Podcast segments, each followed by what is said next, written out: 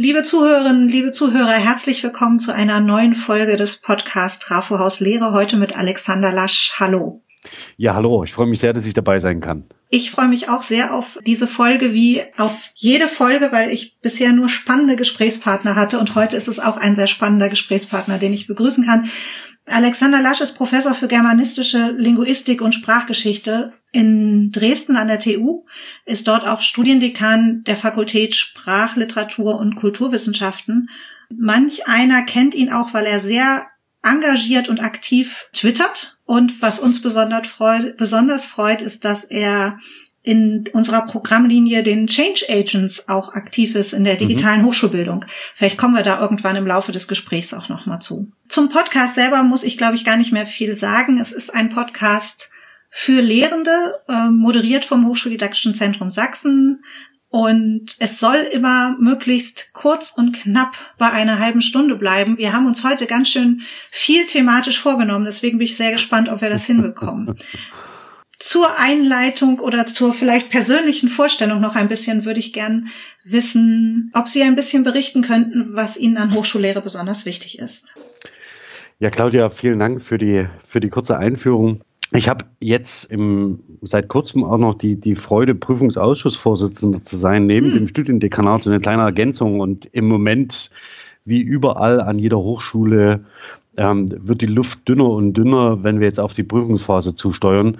Was mir an digitaler Hochschullehre wichtig ist, ist, äh, oder an der Hochschullehre generell, ist, dass wir verstehen, dass wir auf einen Wandel zusteuern, der alte Wissensmonopole äh, ins Wanken bringt. Und das sehen wir nicht nur daran, dass sich bestimmte Gruppierungen in sozialen Netzwerken demokratisieren und auf einmal Meinungsführer werden, sondern dass sie auch akzeptierte Positionen der Wissenschaft angreifen und im öffentlichen Diskurs man zum Beispiel sieht, dass Landespolitiker mit der sich verändernden, mit dem verändernden Wissensbegriff von Wissenschaft nicht operieren können, ja, weil mhm. sie erwarten, dass sie entscheiden müssen.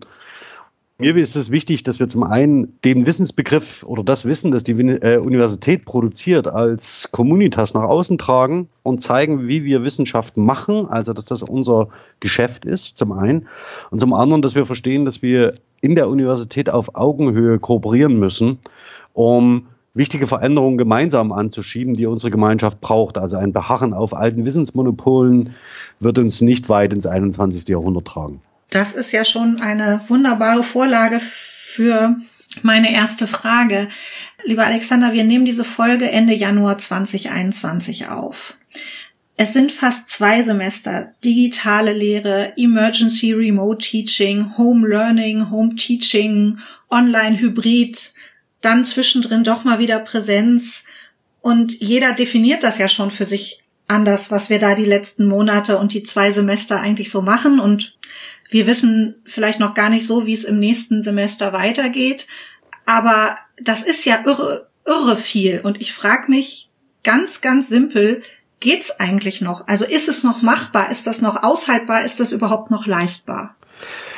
Also, ja, die Frage hat ja, hat ja drei Gesichtspunkte. Das eine wäre zunächst erstmal so eine zeitliche Perspektive. Mhm. Das Sommersemester haben wir bei gutem Wetter und guter Laune glaube ich, und auch niedrigen Inzidenzzahlen in Sachsen ganz gut hinbekommen.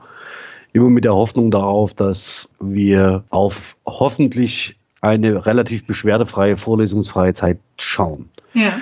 Traditionell, traditionell ist die dann ausgefüllt von Urlauben, Tagungs- und Konferenzbesuchen mhm. und so ein bisschen Vorbereitung der Lehre fürs Wintersemester. Die einen sind dann immer überrascht, dass nach dem September schon der Oktober kommt und ähm, dann stolpert man so in das Wintersemester hinein und routinemäßig läuft das ja auch ganz gut. Dieses Semester war das ein bisschen anders als im Wintersemester, weil man durchaus die Hoffnung hatte, ja, vielleicht bekommen wir so etwas wie hybride Lehre hin. Also das heißt, die Kombination aus Präsenzlehre und Distanzlehre, ähm, indem man dann zum Beispiel streamt oder irgendwas macht. Und das Ganze hat sich dann halt relativ schnell in Luft aufgelöst mit dem sich an kündigenden Lockdown. Also mhm. das heißt, jeder, der irgendwie mit offenen Augen durch die Welt gegangen ist, wusste ja im Dezember schon, wo die Reise hingeht. Allerdings, ähm, oder Anfang Dezember, allerdings kann ich aus meinem Umfeld berichten, dass sich schon Ende November die Stimmen häuften, die von unendlicher Müdigkeit sprachen. Also das mhm. heißt, dass die Arbeitsbelastungen sehr, sehr hoch waren, wenn man gut das Digitale oder das Hybride ähm, miteinander kombinieren wollte. Über die logistischen Probleme rede ich jetzt mal gar nicht, als dass wir alle die, die Wegstrecken einfach ausplanen und von, uns von neun bis elf und von elf bis eins verabreden, in der Hoffnung, dass der andere keinen Weg zurückzulegen hat. Und dann wurde klar, dass wir äh, auf eine, eine voll digitale Lehre äh, im neuen Jahr zu steuern.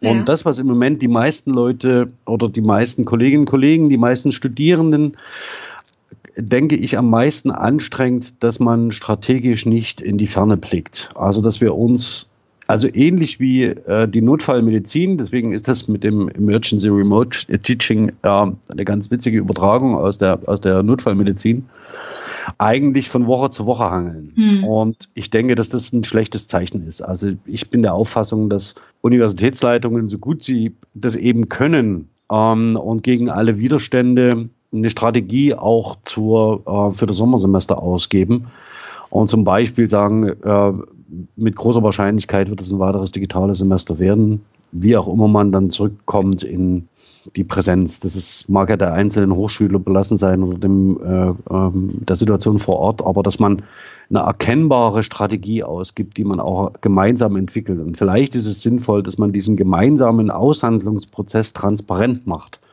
Also nicht, dass da immer monolithisch ein Datum im Raum steht, 14. Februar, sondern dass man irgendwie sagt, ja, äh, richtet euch mal bitte auf Ostern ein oder eben auf Pfingsten. Das wäre dann Ende Mai. Das mhm würde ich für ehrlicher halten, so dass man äh, oder transparenter, nicht ehrlicher, transparenter, so dass man mittel- und langfristig planen kann. Also das ist im Moment, glaube ich, das, was am meisten an den Nerven zieht. Ich denke, es geht noch, ja. Also zu, der, äh, zu Ihrer Ursprungsfrage, es geht noch, aber wir brauchen eine transparente Lösung und vor allem wir brauchen Lösungen für Studierende und MitarbeiterInnen mit Kindern. Also die nicht auf eine Notbetreuung setzen können. Äh, Gnade uns Gott und alle nehmen die Krankschreibemöglichkeit für ihre Kinder wahr. Ich möchte gar nicht wissen, wie das in Lehre und Verwaltung aussieht. Hm.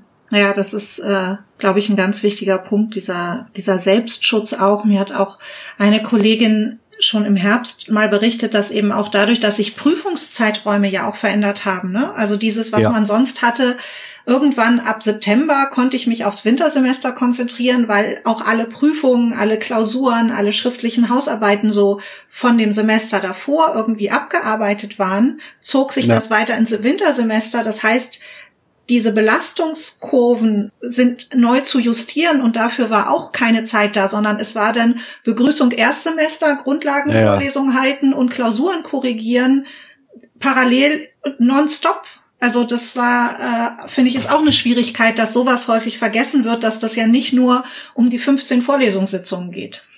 Ja, das ist, ähm, das ist dasselbe, wie ähm, im Moment vergessen wird, dass das Jahr weiterhin 365 Tage hat ja. und der Tag 24 Stunden. Also die Illusion, der man sich im Sommer hingegeben hat, dann verschieben wir halt in den November, hatte zur Folge, dass viele kleine Tagungsformate, Veranstaltungsformate zwar digital stattfinden konnten, aber dass der November eigentlich 62 Tage gebraucht hätte, mhm. statt 31. Und das ist was, was man jetzt lernen kann, glaube ich, für den Sommer, dass man lieber absagt als verschiebt.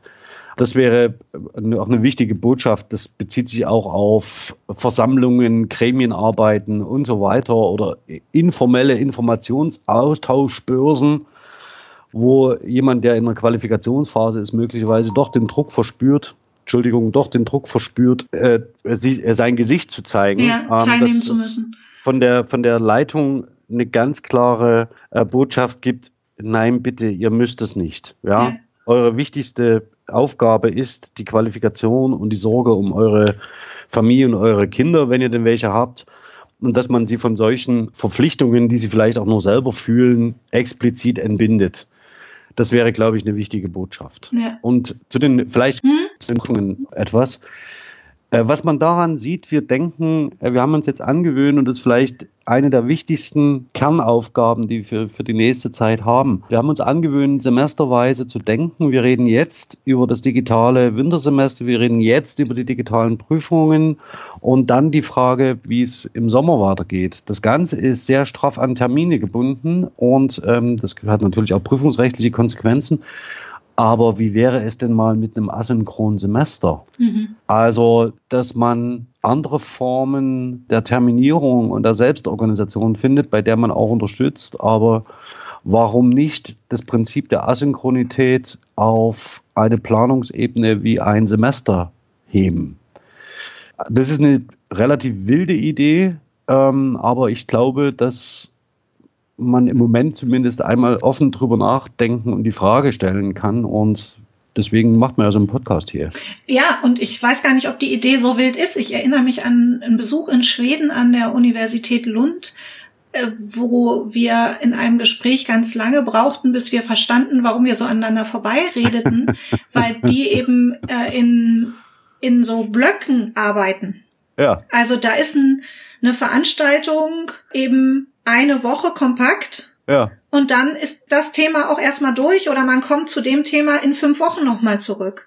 Und ja. die verstanden immer von unserem wieso 90 Minuten und wieso verschiedenste Themen und wieso springt ihr da an einem Tag mit den Studis zu x verschiedenen Themen.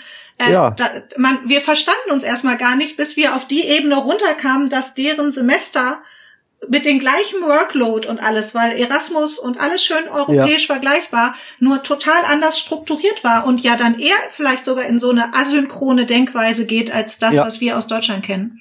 Ja, also will deshalb, weil ich äh, von der Universität komme, an der man im Zeitregime unterrichtet. Mhm. Äh, also das ist ein offizieller Begriff, den hat sich niemand, äh, habe ich mir jetzt nicht ausgedacht. Ähm, ja. Und ich halt von äh, 7.20 Uhr, jetzt müsst ihr selber erstmal überlegen, kein Mensch hat es im Kopf, 7.30 Uhr bis 9 Uhr, 9 Uhr bis 9.20 Uhr ist Pause, 9.20 Uhr geht's weiter. Ja. Also das auch der, auch dem, äh, sagen wir mal so dem der akademischen Zeiteinteilung schon nicht entspricht, die man von allen anderen Hochschulen kennt, also von vielen anderen. Es gibt mhm. sehr wenige, die das so ein Zeitregime auch haben. Aber das wäre genau eine Möglichkeit. Mhm. Also das heißt, dass man sagt, ähm, gut, dann müssen wir Lehrer anders denken. Und dann müssen wir projektorientiert denken.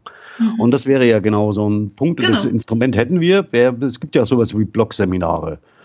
Und da wäre ich sofort dabei. Ja. Nur sich aus als, als Einzelner oder mit einem Modul oder einem Studiengang aus dem Zeitregime einer Universität herauszuarbeiten, ist natürlich immer eine große Herausforderung. Ja, das geht leider nicht. Ja.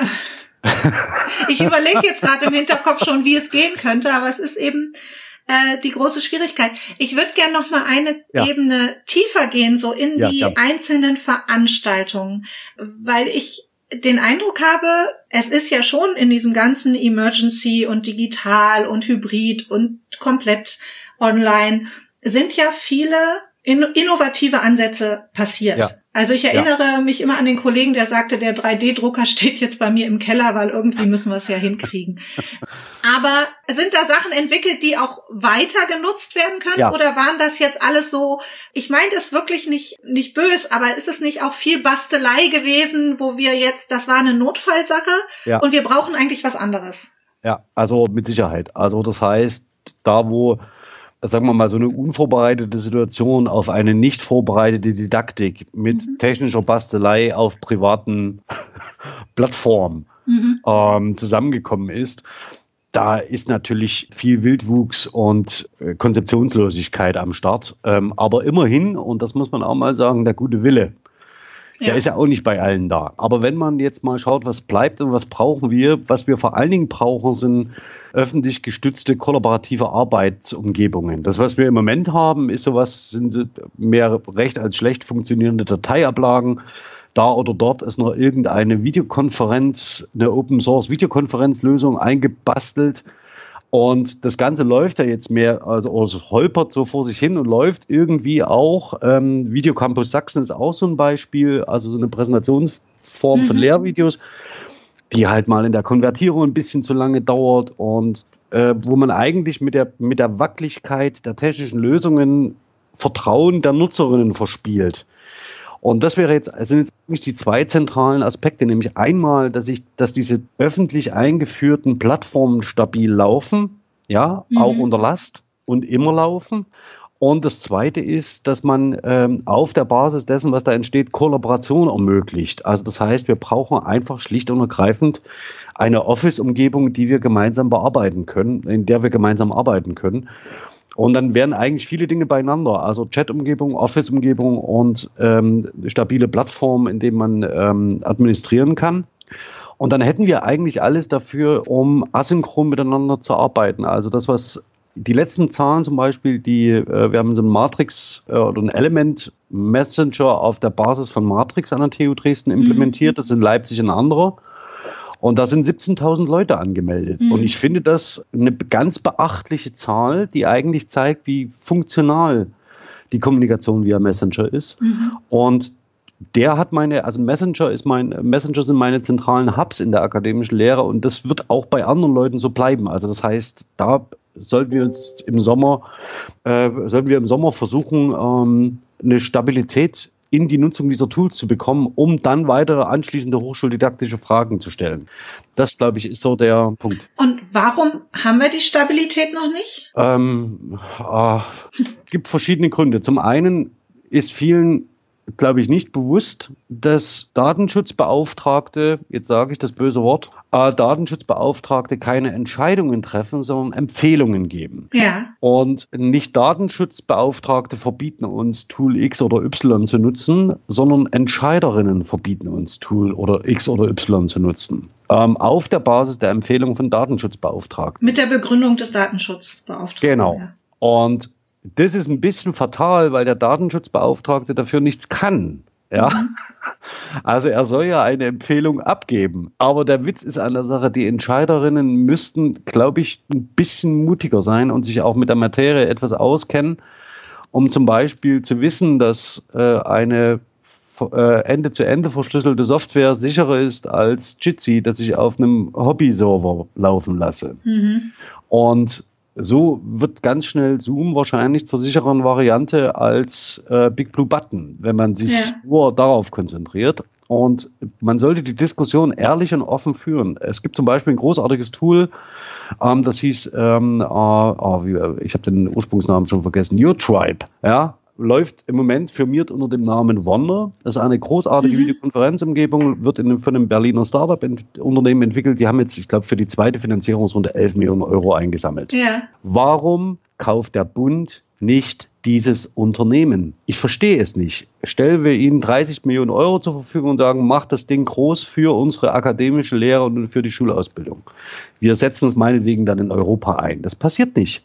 Ähm, und diese, ähm, dass man solche Möglichkeiten verschläft. Also, dass man dass sich da nicht entscheidet, obwohl na, die Hilfen, die Corona-Hilfen aus dem November sind ja auch noch nicht ausgezahlt. Also, oder die Rechnung an den Schulen sind ja auch noch nicht da. Mhm. Also, ähm, dass man das aber verschläft und darauf wartet, dass einer von den Big Four oder Big Five zugreift, um dann wieder zu sagen, das ist datenschutzrechtlich bedenklich, dafür habe ich echt kein Verständnis. Also wir ja. investieren in schlechte Lösungen, in Bastellösungen und kaufen keine guten und das kann ich ehrlich nicht verstehen. Hat es auch was damit zu tun, dass es doch auch immer noch Menschen gibt in der, in der Hochschullandschaft, die zum Beispiel die Bedeutung von so Messengern für die digitale und hybride Lehre noch gar nicht durchdrungen haben, die immer noch denken, naja, das ist eher so ein Spielkram? Naja, also zum einen mag es diese geben. Also das heißt, es mag diese geben, die denken, ah, das ist alles ist noch nicht so ernst und das ist so, äh, das brauchen wir nicht. Ja, es ist didaktisch nicht wertvoll. Mhm. Es gibt aber auch die, die sagen, das ist der Teufel. Ja, das ist die neue Zeit. Die will ich nicht. Mhm. Also wir haben zwei Möglichkeiten, in die Kreidezeit zurückzukommen. Erstens, indem wir das Vertrauen derer, die sich ausprobieren, dadurch zerstören, indem wir ihnen schlechte Tools anbieten.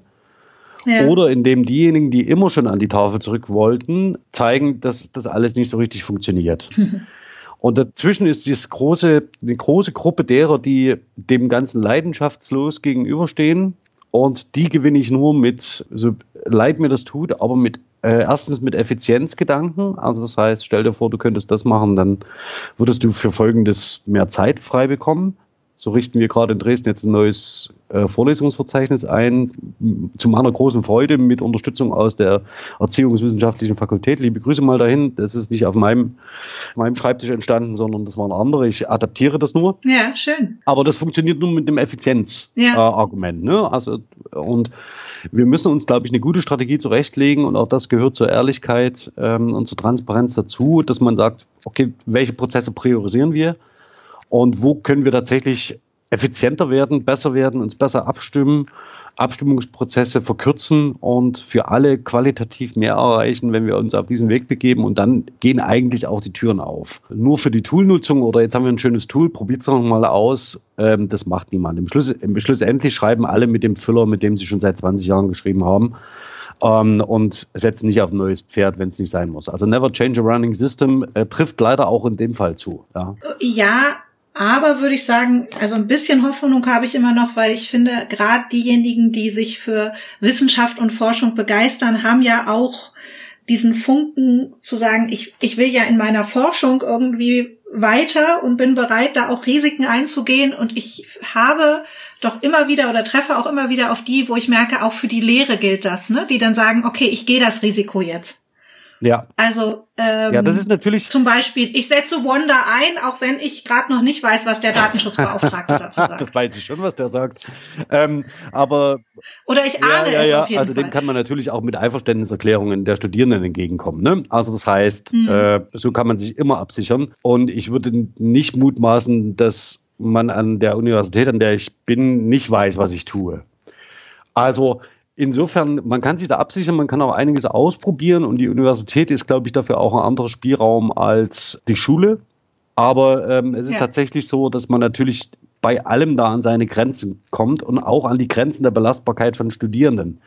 Das heißt, wenn eine kritische mhm. Masse an Dozentinnen auf äh, Big Blue Button setzt, braucht man nur mit einer neuen Videokonferenzsoftware um die Ecke zu kommen und schon hat man die ersten Stimmen, die sagen, oh, schon wieder was Neues. Dass das Ganze didaktisch motiviert ist oder man sich vorstellt, dass man möglicherweise das bessere Tool benutzen könnte, dafür hatten alle nicht die Zeit. Das mache ich ganz gern in Maschinen, äh, äh, in Seminaren zur maschinellen Analyse, also korpuslinguistisch. Da geht es darum, dass man mit Rechen, mit Tools einfach rechnet. Und mhm. da zeige ich, dass man mit den Hand, mit den üblichen Mitteln, die man so mitbringt, also eine Excel-Tabelle oder so eine, einfach eine ähm, Papier und Stift, ja, man kann man ja auch zählen, dass man ähm, damit relativ schnell an seine Grenzen stößt. Und dann muss man eben andere Tools einsetzen und dazu muss man bereit sein oder man leidet eben still weiter. Und diese, ähm, sagen wir mal so, diesen Effekt, den man in der in einer gut vorbereiteten Lehre einsetzen kann, um äh, Studierende intrinsisch zu motivieren, irgendwann, weil sie sagen, ich habe keine Lust mehr zu leiden, den hatten wir im Sommersemester nicht. Und ja. das ist so ein bisschen ne, das Problem jetzt, also dass man jetzt die, die klaren Vorzüge zwar kommunizieren kann, aber es gibt keine, im Moment noch keine didaktischen Modelle, die speziell die Vorzüge zum Thema machen. Also zumindest nicht in der Hochschullehre, wie ich sie kenne. Also ich probiere das an der einen oder anderen Stelle, aber äh, natürlich im Moment ist es noch nicht systematisiert. Ja, ich würde gern noch zu einem anderen Punkt, obwohl es äh, nimmt es vielleicht sogar ein bisschen auf, ja. kommen. Und zwar weiß ich, dass an der ähm, SLUB in, in Dresden und äh, in Zusammenarbeit mit einzelnen Fakultäten, so, so genau weiß ich es aber auch nicht, in, im Bereich OER viel passiert. Ja. Da fände ich spannend, wenn wir da noch zwei, drei Sätze zu verlieren, weil ich finde schon die ganze Idee von OER, also Open Educational Resources ja. oder überhaupt zur Verfügung stellen von Lehre, Lehrmaterialien auf anderen Wegen ist, glaube ich, schon etwas, was uns die nächsten Jahre noch sehr begleiten wird. Äh, das begleitet uns hoffentlich für den Rest unserer, äh, unseres akademischen Lebens. Mhm. Ja, das, das ist richtig. Also die SLUB bewegt sich in Richtung äh, Openness sehr massiv. Ja. Und nicht nur in dem Grundsatzprogramm SLUB 2025, sondern ähm, auch ganz praktisch und zwar in Richtung Open Educational Resources, Open Science und äh, äh, Open Access.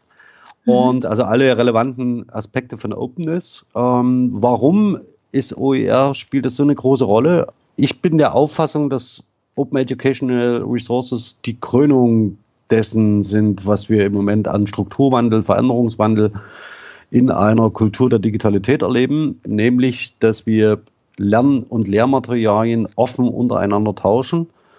ähm, und weitergeben und für viele öffnen und zur Verfügung stellen. Lizenz, zwar an Lizenzen gebunden, Creative Commons sind da eigentlich immer so die, äh, ja. die wichtigste Schnittstelle. Ähm, und dass alle Prinzipien der Ko äh, Kollaboration, also des Zusammenarbeitens in einer Kultur der Digitalität, in neuen Communities, die entstehen, auf Open Educational Resources als Ergebnis zulaufen. Also sie vereinen eigentlich alle Prinzipien des der Zusammenarbeit, des der Transparenz, des der Vernetztheit, des der Freigebigkeit, wie, wie, wie schön wäre es, wenn alle Kolleginnen ihre Lehr- und Lernmaterialien freigebig untereinander teilen würde und niemand mhm. die Ellenbogen ausfährt und sagt, das ist aber meins die Kämpfe an Kopieren in Schulen, wenn, wenn die Arbeitsblätter gegenseitig kopiert werden, die Namen ausradiert werden, der eigene Name drüber geschrieben wird.